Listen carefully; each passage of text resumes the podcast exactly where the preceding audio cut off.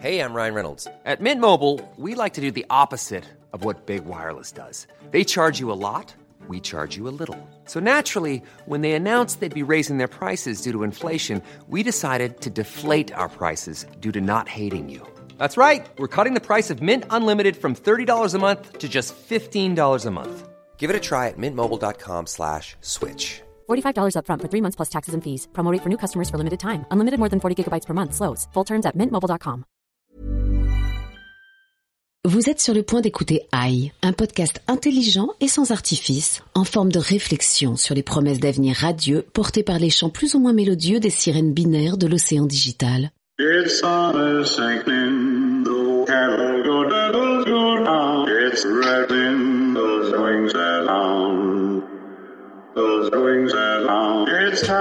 Bonjour, je suis Vincent Malone et si vous m'entendez, c'est que vous écoutez la seconde partie du podcast AI consacré au Never off line. toujours sur la mezzanine du poste général avec mes trois camarades humains, Olivier Vignot, grand Manitou de BETC Digital. Bonjour. Sébastien Audus, gourou de la stratégie digitale. Bonjour. Et Félix Barès, champion de l'éditorial. Bonjour. Tout de suite, afin de relancer notre débat d'une intelligence rare, je vous propose d'écouter les craintes plus ou moins justifiées de Monsieur Parano. Oui, bah moi ce que je me demande, c'est un peu euh, des craintes en deux parties. La première partie euh, serait que euh, bon ben est-ce que ce n'est pas une drogue euh, d'être toujours connecté euh, Est-ce que on nous rend pas euh, dépendants et est-ce que euh, quand si quelqu'un nous coupe le robinet, eh ben on va pas être en manque, hein, tout simplement avec tout ce que ça implique. Et puis bah l'autre pendant la balance, c'est est-ce qu'on risque pas également comme un, un burn-out de de surconnexion quoi parce que tout ça ça nous agite euh, les neurones euh, enfin des choses qui n'existaient pas avant euh, dans la vie euh, de nos parents euh, de nos grands-parents qui avaient d'autres soucis à se faire vous me direz mais bon Alors, est-ce que Monsieur Parano a raison d'avoir la pétoche? On ressent tous un peu la même chose que lui. En tout cas, on est tous un peu dans l'état euh, probablement euh, qui a été celui de Louis XV et de Louis XVI, hein, qui ont voulu se déconnecter un peu. Alors il y en a un qui s'est vraiment déconnecté pour le coup. à la Ouais, fin. il a coupé, il a coupé le Il courant. a, lui. il a Il a tout coupé. Parce que les gens se préoccupent du temps qu'ils passent avec leur téléphone et sont en train de vouloir mesurer, connaître exactement leur temps de connexion. Pas forcément d'ailleurs pour se déconnecter, mais en tout cas déjà pour reprendre un peu le contrôle. Donc il y a un vrai mouvement, on parlait Louis XVI à l'instant, une, une sorte de révolution peut-être qui se prépare sur le offline, c'est-à-dire mettez-vous hors circuit. Bah, Déjà, on peut dire qu'il y a deux tiers des Français qui se disent dépendants à tout ce qui est smartphone, euh, tablette et donc euh, connectivité en, en général selon une étude récente. Oui, euh, on, nous on, on avait justement questionné la relation des gens, notamment avec le digital et surtout avec leur smartphone, et on leur posait la question est-ce que vous considérez que vous êtes esclave de votre smartphone? Et il y a effectivement, comme tu dis, Félix. euh, ça dépend des pays, mais il y a euh, 25% des Français qui disent euh, oui, je me considère esclave, et euh, quand on va en Chine, on est quasiment à 40% des gens qui se disent oui, je suis esclave de mon smartphone, avec une question qui était un peu provocante, et d'ailleurs, en fait, c'est un peu I am a slave and I like it. Et puis de temps en temps, euh, en fait, je me trouve trop dépendant et c'est euh, ça, m'embête un peu. Et c'est d'ailleurs pour ça que fleurissent des applications pour nous aider, euh, c'est quand même assez marrant, à par exemple ne rien faire pendant quelques minutes parce que on s'est déshabitué de ne rien faire.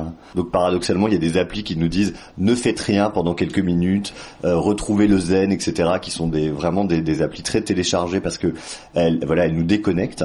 Et c'est particulièrement intéressant parce que tous les chercheurs qui travaillent sur comment se construit la pensée de quelqu'un, la pensée, elle se construit par la réflexivité, c'est-à-dire les moments où je n'ai plus de stimuli et où finalement je, prends un peu de recul sur euh, tout ce qui m'est arrivé et où je construis quelque chose qui soit ma pensée à moi, quelque chose de singulier. Et si je suis en permanence en train de réagir à tout ce qui m'est proposé, je ne construis plus de pensée singulière. Je suis simplement dans la réaction permanente et c'est manifestement un des facteurs de la dépression. Je ne construis plus quelque chose qui soit qui vienne de moi et ça correspond à l'état dépressif. Donc c'est vraiment très sérieux ce sujet. Nietzsche avait déploré la naissance de la société de la réaction, euh, une société euh, très pauvre selon lui et privilégiait les moments d'ennui, l'ennui qui est effectivement créatif et euh, vecteur de connaissance de soi. Il y a beaucoup d'applications et ou de systèmes qui récompensent l'attention euh, permanente. Je sais pas si on l'a évoqué dans notre précédente émission, cette espèce de, de, de prime à l'attention. L'idée, c'est justement de sortir du design qui récompense l'attention et euh, l'addiction aux applis. Les anciens ingénieurs qui travaillaient chez Google, tout ça, euh, prônent plutôt euh, des labels vers des applications de connexion douce où on, on apprend aux gens, où on pousse les gens à justement à faire des pauses, à pas forcément récompenser le fait d'être fidèle à une appli ou d'être tout le temps connecté, mais de proposer des pauses, des moments euh, déconnectés. Je vous propose de faire une pause. Éteignez votre portable. Vous reprendrez un peu plus tard et bien reposer l'écoute de ce splendide podcast. C'est vraiment ceux qui ont travaillé au cœur du système qui se révoltent contre le système? Tristan Harris, qui est un ancien euh, designer de chez Google, en 2014, produit une note qui va circuler pas mal chez Google en disant, en fait, aujourd'hui, on en est arrivé à un point où euh, on est dans une telle course à l'attention que on produit des les fameux dark patterns dont on a parlé euh, lors de la dernière émission. On produit du design qui est addictif pour les gens, juste pour qu'ils restent sur nos plateformes tout le temps. Donc, sa note circule beaucoup chez Google, et c'est là où le système est extraordinaire. On dit ah Tristan, cette note extraordinaire que tu nous as produite, on va te nommer, tu ne vas plus être designer chez Google, tu vas être design éthiciste, donc tu vas introduire de l'éthique dans notre design, et product philosopher. Et donc le mec se dit tiens ma parole est entendue et puis au bout de six mois en fait il comprend que c'était juste une tentative du système de le récupérer pour pas qu'il aille porter une parole trop publique ailleurs. Et en l'occurrence c'est ce qu'il a fait. Il a démissionné de Google et il a créé un mouvement qui s'appelle Time Well Spent, qui est un mouvement qui incarne une vraie forme de lobbying. Il a beaucoup parlé lors de TEDx etc. Il est soutenu par des gens notamment Roger McNamee, qui est un ancien investisseur, un des premiers investisseurs de Facebook, qui s'est un peu retourné contre Facebook. Et il dit aujourd'hui, effectivement, on est rentré dans un système extrêmement pervers où tous ces gens sont incentivés sur le temps qu'on passe sur les plateformes. Et en fait, on devrait changer le but ultime du design. C'est-à-dire le but ultime du design ne devrait pas être il faut que tu passes encore plus de temps sur Facebook, encore plus de temps sur Google, encore plus de temps sur YouTube, mais ça devrait, on devrait utiliser la technologie pour mieux connecter les gens entre eux, c'est-à-dire donner un but ultime qui est parler plus à Félix, parler plus à ton voisin, parler plus à tes amis, euh, plutôt que de passer du temps seul, parce qu'en fait ça conduit, ça conduit à la dépression et autres. Il y a quand même à l'intérieur de ces entreprises des personnes qui se disent les services c'est quelque chose, mais il y a une éthique à respecter. Leur vocation n'a jamais été de prendre le pouvoir sur nos vies, sur nos corps. C'est plutôt qu'elles gèrent les effets secondaires négatifs euh, en, en se rendant compte qu'effectivement ça pourrait aboutir à ça. Mais mais quand Netflix dit il faut produire des contenus pour que les gens ne quittent jamais la, la chaîne, hein, c'est vraiment prendre pouvoir sur nos corps. Oui, d'accord. C'est quand même un peu de la provoque. Ce que je trouve un peu euh, exagéré, c'est le terme prise de pouvoir, parce que on a l'impression qu'on est dans de la science-fiction et qu'il y a une volonté euh, euh, quasiment, voilà, de, de, de, de posséder la vie des gens. Mais moi j'aimerais bien qu'on soit pas dans la science-fiction, Olivier, mais quand même qu'on en ait à faire des rendez-vous où des gens parlent juste pour expliquer qu'il faut avoir du time well spent, qui consiste grosso modo à faire autre chose que toucher son téléphone, c'est qu'on est déjà arrivé dans une situation humaine un peu complexe. hein. Disons, mais je suis d'accord, mais simplement ce que je voulais dire, c'est qu'il n'y avait pas d'intention. Voilà, au départ, euh, que finalement ce sont plutôt les conséquences négatives d'une gestion insuffisamment intelligente et insuffisamment visionnaire de ce que tous ces outils allaient changer dans nos vies. Ça c'est sûr. Et donc c'est pour ça qu'après, effectivement, il y a le, label bio du site internet euh, Time Well Spent qui est, une manière de résister un peu. Donc effectivement, je dis pas du tout qu'il faut euh, minimiser les conséquences que ça a, mais bon, après c'est pas non plus, voilà, c'est pas totalitaire. En tout cas, je pense pas. Le bio du web, en fait, c'est comme le bio dans l'alimentation. C'est aussi une énorme, euh, un énorme business. Euh, les gens font de l'argent avec ça, et surtout, c'est pas anodin. Ça vient de la Silicon Valley. Et pour la, légende veut que Bill Gates et Steve Jobs interdisaient la tablette à leurs propres enfants. Il y a toujours une méfiance, évidemment, de ceux qui connaissent euh, la technologie vis-à-vis de ça. Pourquoi Google fait lui-même le business de la détox, de la digital détox? Il développe des applications pour nous aider à voir combien de temps passe sur notre portable. C'est aussi une manière de nous dire, ok, vous pouvez vous déconnecter. Mais à l'inverse, du coup, quand vous vous reconnectez, connectez-vous vraiment. C'est une manière de le dire. Vous avez le droit à des petits temps déconnectés, mais la vraie vie, c'est la, la, la vie connectée. Donc c'est aussi euh, pervers comme, comme manière de, de, de parler. Il y a des conséquences plutôt positives. Donc Google, ils ont annoncé récemment un programme qui s'appelle Digital Wellbeing, qui te permet, par exemple, de limiter le temps que tu vas passer sur des applis. Apple a sorti la même version, ça s'appelle Screen Time. Ça permet, par exemple, si je trouve que je passe trop de temps sur Instagram, je vais moi-même régler en disant il faut que je passe pas plus de 10 minutes par jour sur Instagram. Et donc les, les programmes de Google et Apple sont un peu équivalents. Mais une fois que j'ai passé 10 minutes sur Instagram, évidemment je peux débloquer la limite mais quand même, normalement, l'application se ferme. Autre point que Tristan Harris avait beaucoup recommandé, c'était l'addiction aussi à, à, la lumière qui est, qui est des écrans. Donc, par exemple, aujourd'hui, il existe la possibilité sur les iPhones ou sur les téléphones Google de passer les écrans en noir et blanc et d'arrêter les notifications parce que ça permet de mieux gérer euh, les problèmes d'attention. Et le troisième point qu'ils mettent en place, c'est dans la relation. C'est quand même intéressant ce que vous dites, Sébastien, parce qu'il suffirait de le couper quand même, le téléphone. Non, parce que là, ça limite l'utilisation, ça n'empêche pas. Mais parce qu'en fait, on veut, profondément, on veut rester connecté. Donc le, le sujet, c'est essayer de trouver la meilleure manière de rester connecté, mais de ne pas quitter la toile. Ah oui. Le dernier exemple, c'est entre les parents et les enfants, c'est-à-dire qu'ils vont donner encore plus la possibilité aux parents de contrôler à distance le grand jeu qui excite super euh, fortement les ados en ce moment, c'est Fortnite, qui a un énorme succès euh, marketing mondial, etc.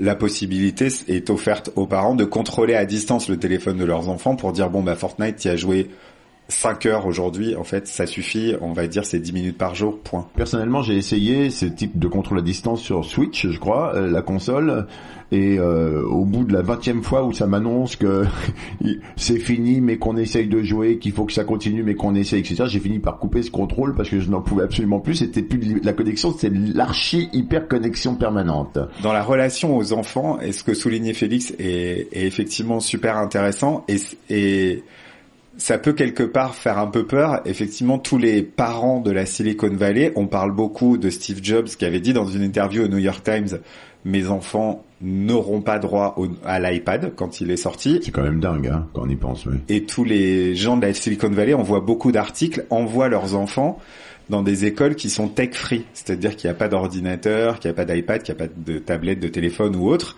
et refusent par exemple de les équiper de smartphones avant qu'ils soient vraiment adolescents et tout. Sur le business de la, ce qu'on pourrait appeler le slow, euh, la slow connexion, en fait, depuis longtemps, les marques elles se positionnent. J'ai vu qu'en 2009, Burger King avait déjà organisé un jeu sur Facebook intitulé The Whopper Sacrifice. En fait, en l'échange d'un sandwich gratuit, on devait euh, sacrifier 10 de ses amis Facebook.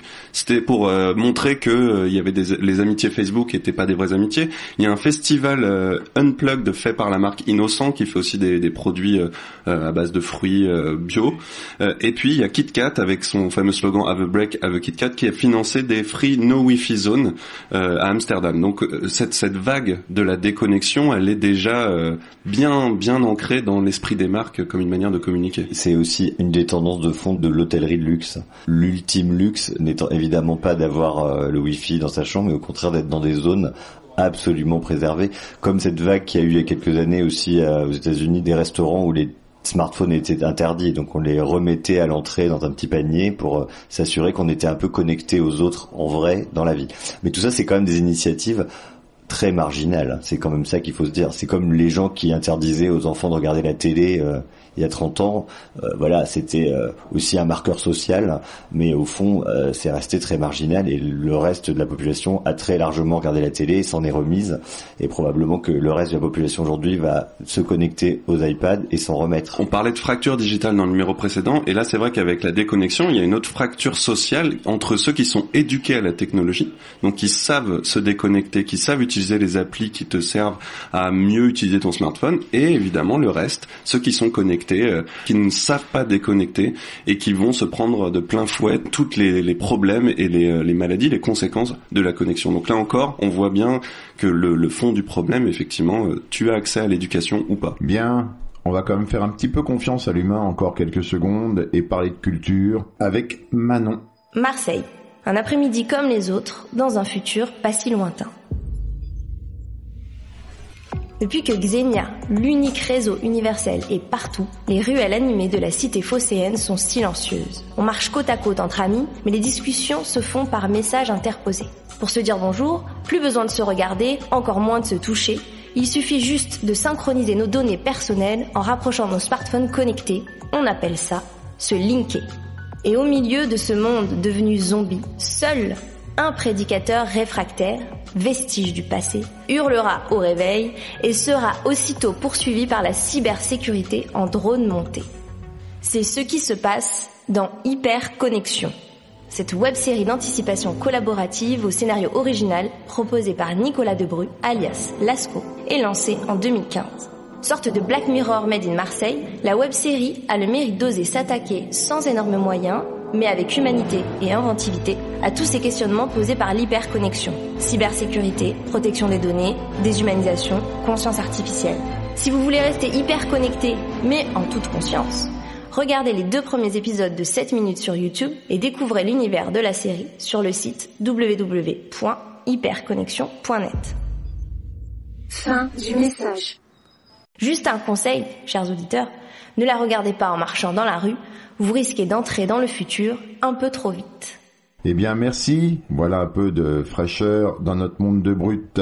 Sébastien, vous vouliez dire quelque chose? Oui, je voulais dire euh, euh, quelque chose pour conclure qui est assez frappant. Euh, la tech est, est, toujours adepte de, de ces mots valises qui font un peu le buzz. Il y avait, il y a 4-5 ans, une expression qui était le faux mot, qui était le fear of missing out donc la peur de rater quelque chose qui nous poussait du coup à être tout le temps connecté. Et on voit émerger une autre, euh, un autre acronyme euh, de plus en plus lié à la déconnexion qui est le JOMO, qui est en fait le Joy of Missing Out. En fait, c'est super de rater des choses, c'est super d'aller vivre sa vie, etc. Ah, ma vie est décrite par un acronyme. Tout à fait. On passe du FOMO au JOMO. Moi, j'adore ce, ce truc. Mais si je sais pas si on le gardera, mais il y a euh, une anthropologue euh, du, du oui parce que c'est un podcast, donc je peux couper les interventions si je veux. Mais, en fait, je commence pas à la phrase parce que je sais pas si on le gardera, sinon t'es sûr qu'il va pas le garder. Ou que je vais le garder. Je vais retrouver son nom. Euh, oui, il y a une anthropologue du digital qui a dit que c'était en fait l'idée de déconnecter pour revenir à la vraie vie, c'était en fait une arnaque parce que la vraie vie, elle est connectée. Voilà. Donc il n'y a pas de retour à la vraie vie malheureusement. C'est fini ça. Mince. C'est-à-dire qu'on se réveille de son rêve et, et, qui était un cauchemar, et en fait c'est vraiment un cauchemar. Bah oui, l'idée de dire euh, déconnectez-vous, euh, retrouvez la vraie vie, c'est faux. Je suis pas d'accord, c'est pas faux. Euh, il y a des moments dans ta vie qui peuvent ne pas être connectés. À faire un dîner avec des amis sans avoir checké son téléphone une fois, c'est possible. C'est une vie normale qui n'est pas connectée, et c'est le jobo, c'est le joy of missing out. Très bien, Olivier, vous êtes quand même la voix des marques, la voix du positif dans l'affreux, la voix des GAFA, la voix des GAFA. Enfin, vous Je voudrais remercier mes partenaires. vous êtes un peu notre devil. Une conclusion. Quel est euh, l'avenir de tout ça je, je, pense que tout n'est qu'une histoire d'équilibre, c'est tout. C'est-à-dire bien entendu que euh, voilà la connexion permanente n'a pas de sens et qu'elle elle nous assèche, je pense. Mais après, rêver d'une vie totalement déconnectée, comme le disait Félix, ça n'a pas de sens non plus parce que c'est passé à côté du progrès, tout simplement. Comme disait Aristote, la sagesse est dans le juste milieu. L'équipe de High elle-même sait faire du offline. Elle va déconnecter, partir un petit peu en vacances, profiter du soleil non Wi-Fi sur son corps peut-être tatoué, on verra. On se retrouve à la rentrée pour aborder un sujet, euh, en tout cas qui me passionne et qui a passionné Asimov avant moi, à savoir les robots. Voulez-vous en savoir plus? C'était AI, une émission du Poste Général en partenariat avec BOTC Digital.